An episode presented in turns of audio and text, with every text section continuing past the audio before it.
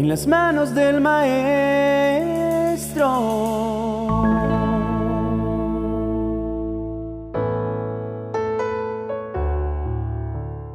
Generalmente estamos muy ocupados y en otras oportunidades tenemos tantas distracciones a nuestro alrededor que nos cuesta oír la voz de Dios en nuestra vida. Él quiere que lo escuchemos y revelarse más a nosotros. Esta mañana aprenderemos a través del profeta Elías, un hombre que no solo escuchaba la voz de Dios, sino que también seguía cada instrucción. Y fue así como vio el poder de Dios obrando a su favor. Vale la pena mencionar antes que Elías era un ser humano normal, sujeto a pasiones semejantes a las nuestras. Estaba huyendo de Jezabel y se escondía en el desierto deseándose la muerte. Hagamos un poquito de memoria. Elías fue el último profeta de Israel. Fue el que hizo que dejara de llover. Fue el que hizo que fuego bajara del cielo. Fue arrebatado por un carro de fuego y como si fuera poco, junto con Moisés, estuvieron con Jesús antes de ser llevado a la cruz. De Elías podemos aprender que siempre mantuvo una relación firme y única con Dios.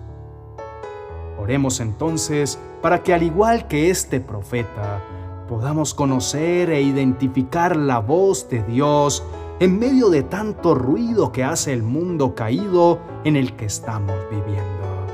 El Señor dice, ellos abandonaron la ley que yo les entregué. No me obedecieron ni vivieron conforme a ella. Empecemos por buscar a Dios todos los días con todo nuestro corazón por leer su palabra y nos encontraremos con Él y oiremos su voz. Elías tenía claro quién era Dios para él. Es más, sabía cuál era su identidad en Dios y eso hacía que tuviera autoridad y seguridad sobre lo que hacía. Y es que cuando oímos la voz de Dios, empezamos a actuar según su guía y propósito y entonces adquirimos una identidad. Nosotros también debemos tener esa misma seguridad. Como hijos de Dios, podemos contener esa misma identidad. Recordemos que somos del pueblo de Dios.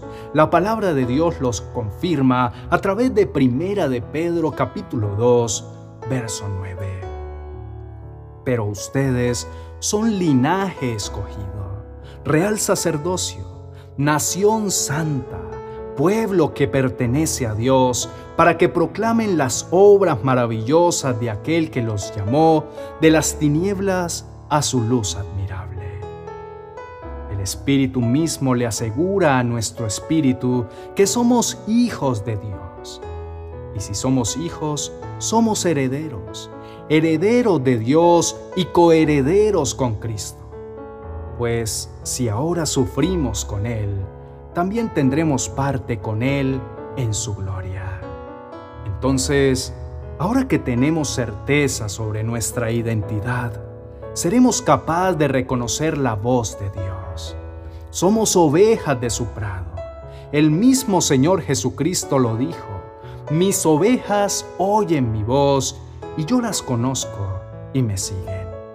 Cuando el profeta anuncia que no lloverá en los próximos años, Dios le ordena esconderse para evitar que lo asesinen y le dice puntualmente a dónde debe ir. Asimismo, se encarga de proveer lo que necesita y entonces le menciona que debe beber agua del arroyo a donde irá y que ha ordenado a los cuervos que lo alimenten. Unos días después, Dios le habla nuevamente y le da una nueva instrucción le dice que salga de Sarepta y que ahora lo alimentará una viuda. Es demasiado increíble todo lo que Dios hace por sus escogidos, por los que le amamos y decidimos creer lo que nos ha prometido. Notemos que nos dice qué hacer y cómo hacerlo. Se encarga de todos los detalles. Cuando oímos la voz de Dios, podemos tener la certeza de que nos dirige, nos protege y nos provee. Entonces, podemos ahora entonar este salmo a Dios con la fe y la esperanza de que así será. Señor, hazme conocer tus caminos, muéstrame tus sendas, encamíname en tu verdad, enséñame. Tú eres mi Dios y mi Salvador. En ti pongo mi esperanza todo el día. Al igual que Elías, nosotros somos unos instrumentos de Dios y aunque no nos demos cuenta, en algún momento recibiremos instrucciones y tendremos con fe que actuar según se nos haya ordenado. Tal vez no seamos testigos de cosas extraordinarias como las que vivió el profeta, cuando anunció que le mostraría a todo un pueblo quién era el Dios verdadero, el que enviara fuego del cielo y que hizo que todo Israel se volviera a él hora del sacrificio vespertino, el profeta Elías dio un paso adelante y oró así. Señor, Dios de Abraham, de Isaac y de Israel, que todos sepan hoy que tú eres Dios en Israel y que yo soy tu siervo y he hecho todo esto en obediencia a tu palabra. Respóndeme, Señor, respóndeme para que esta gente reconozca que tú, Señor, eres Dios y que estás convirtiéndoles el corazón a ti. En ese momento cayó el fuego del Señor y quemó el holocausto, la leña, las piedras y el suelo, y hasta lamió el agua de la zanja. Cuando vieron esto, todos se postraron y exclamaron, El Señor es Dios, el Señor es Dios. Oremos.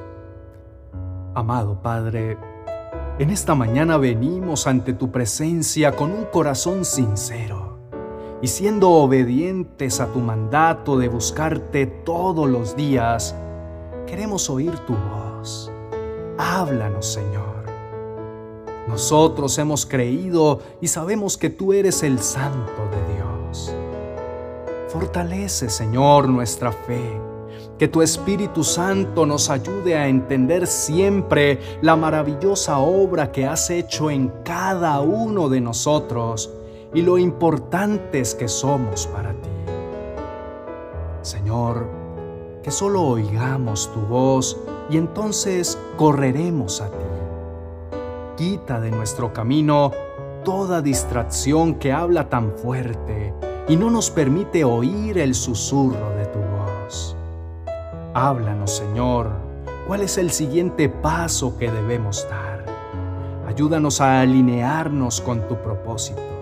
Necesitamos oír esa voz que nos dirige, nos protege y nos provee. Dios, tú eres nuestro refugio. Tú nos protegerás del peligro y nos rodearás con cánticos de liberación. Tal vez no tengamos que hacer bajar fuego del cielo, pero sí podamos ayudar a alguien que está cerca y que necesita que hagamos una oración para ser sano de una enfermedad, para que tenga paz en su corazón. Queremos hacer tu voluntad y que tu reino venga a nosotros. Padre, tú nos has examinado y nos conoces. Tú conoces todas nuestras acciones Aún de lejos te das cuenta cómo pensamos. Conoces todas nuestras andanzas y sabes todo lo que hacemos. Aún no ha salido la palabra de nuestra boca y tú, Señor, ya la conoces. Por muy difícil que nos parezca lo que debemos enfrentar ahora, tenemos la tranquilidad de saber que nuestro Padre bueno está al control. Hoy hacemos memoria de todas tus promesas y nos enfocamos solo en oír tu dulce voz. Oramos, Señor, según Efesios capítulo 1, versos 17 al 23. Le pido al Dios de nuestro Señor Jesucristo, es decir, al Padre maravilloso, que les dé su espíritu, para que sean sabios y puedan entender cómo es Dios También le pido a Dios que les haga comprender con claridad el gran valor de la esperanza a la que han sido llamados y de la salvación que Él ha dado a los que son suyos. Pido también que entiendan bien el gran poder con que Dios nos ayuda en todo. El poder de Dios no tiene límites. Con ese mismo poder, Dios resucitó a Cristo y le dio un lugar en el cielo, a la derecha de su trono. Con ese mismo poder, Dios le dio a Cristo dominio sobre todos los espíritus que tienen poder y autoridad y sobre todo lo que existe en este mundo y en el nuevo mundo que vendrá. Dios puso todas las cosas bajo el poder de Cristo y lo nombró jefe de la iglesia. Cristo es para la iglesia lo que la cabeza es para el cuerpo. Con Cristo, que todo lo llena, la iglesia queda completa. Hemos orado en tu nombre, Señor Jesús. Amén y amén.